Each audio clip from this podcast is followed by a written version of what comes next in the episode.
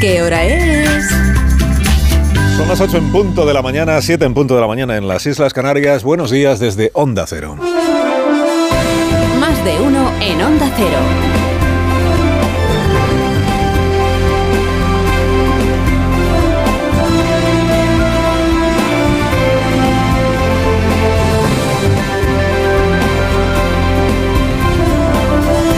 Están, bienvenidos a una nueva mañana de radio. Estamos estrenando el segundo día de marzo del año 2023. ¿Qué más dará? ¿Cómo que qué más dará, Pachi? ¿Cómo que más dará? Pues tendremos que saber en qué día vivimos. Tendremos que saber en qué día estamos, aunque solo sea para poder ir calculando cuántos días más de calvario le quedan al Partido Socialista por la trama esta del Tito, el sobrino, el general, el mediador, el curita, Pepe Drones y Raúl Fotovoltaica. ¿Cuántos días más de sufrimiento para el Partido Socialista? Pues unos cuantos, porque a todo lo que se ha publicado hasta hoy, que si las visitas de empresarios al Congreso, que si las juergas pagadas por los empresarios para que Bernardo les arreglara cualquier negocio, que si el general Espinosa acumulando billetes en una caja de zapatos en su casa, que si el mediador tirándose el pisto mientras guardaba todas sus conversaciones y les compraba los móviles a las prostitutas para tener mun- munición contra sus, contra sus compadres. A todo lo que ya se ha ido sabiendo se suma el goteo de novedades que todavía queda, o sea, todavía lo que queda por delante. Hay una parte de la investigación que aún está bajo secreto de sumario. Y ahí hay cosas, claro, ¿cómo no las va a ver? Es una investigación que está en marcha, es una investigación que aún no ha terminado. Y por tanto van a ir saliendo otras cosas. Va a ir apareciendo, van a ir apareciendo nombres, otros nombres. Se menciona ya algunos cargos de la administración canaria.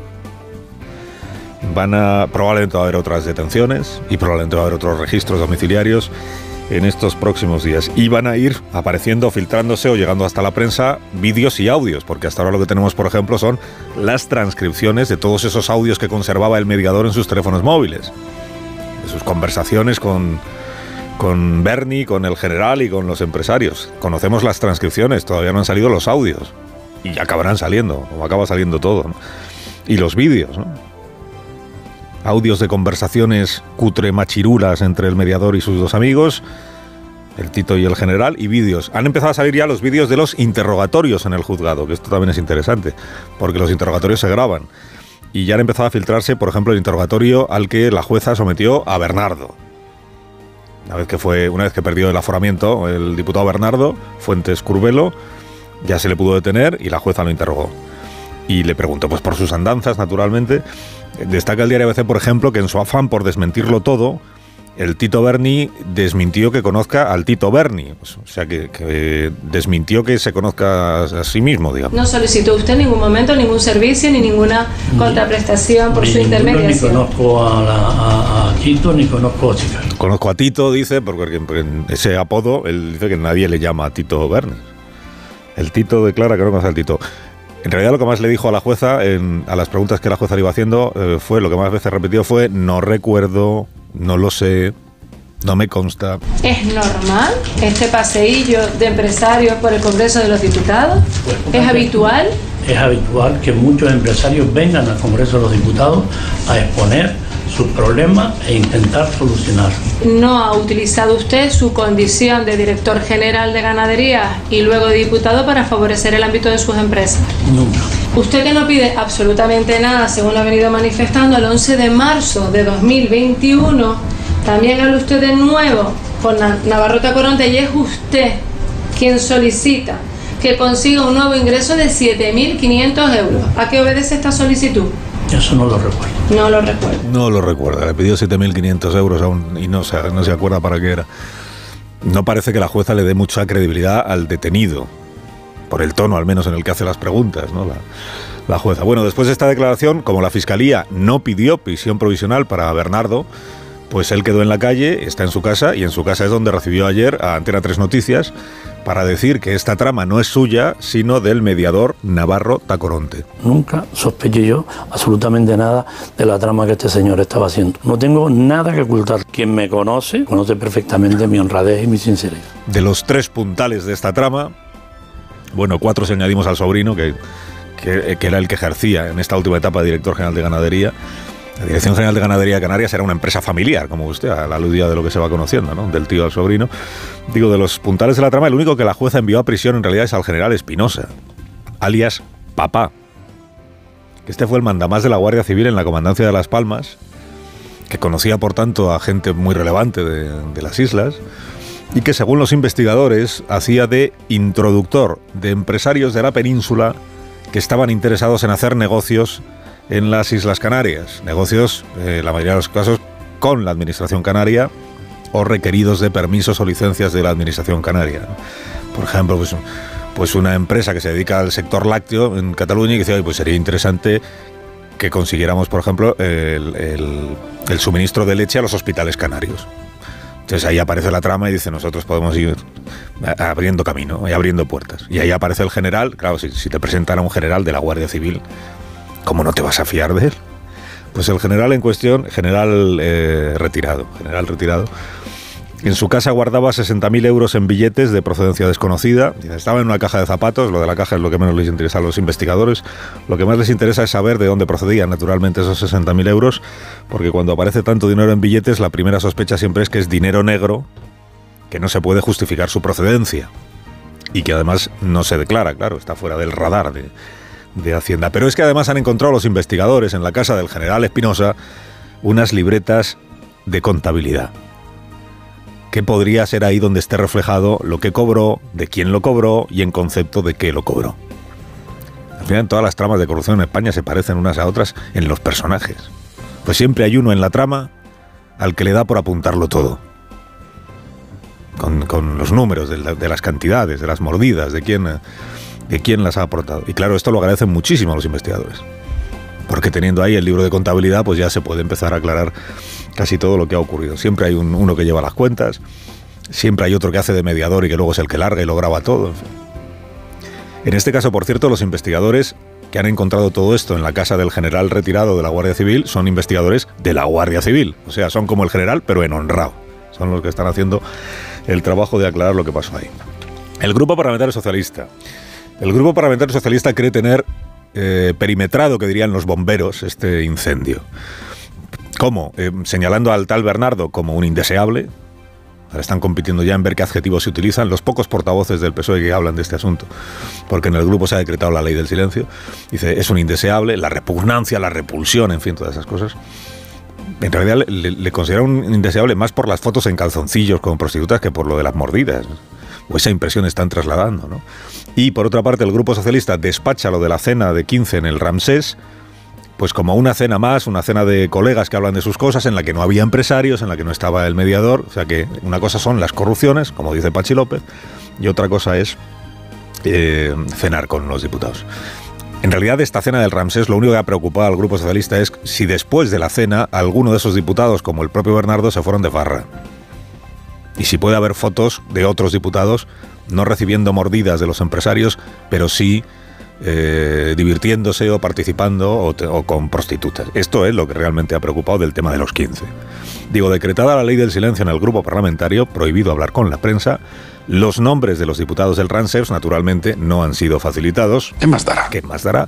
Y Pachi López ha pedido a sus diputados que, si algún medio de comunicación les señala con nombre y apellidos como presuntos corruptos, se lo digan a él para poder iniciar acciones legales contra ese medio. No ha dicho Pachi qué clase de acciones legales se pueden presentar si un medio informa de que 15 personas asistieron a una cena, no porque diga que se han corrompido, sino que simplemente asistieron a una cena, como diría Pachi López, para cenar. Y otra cosa es corromperse. Otra cosa es corromperse, efectivamente.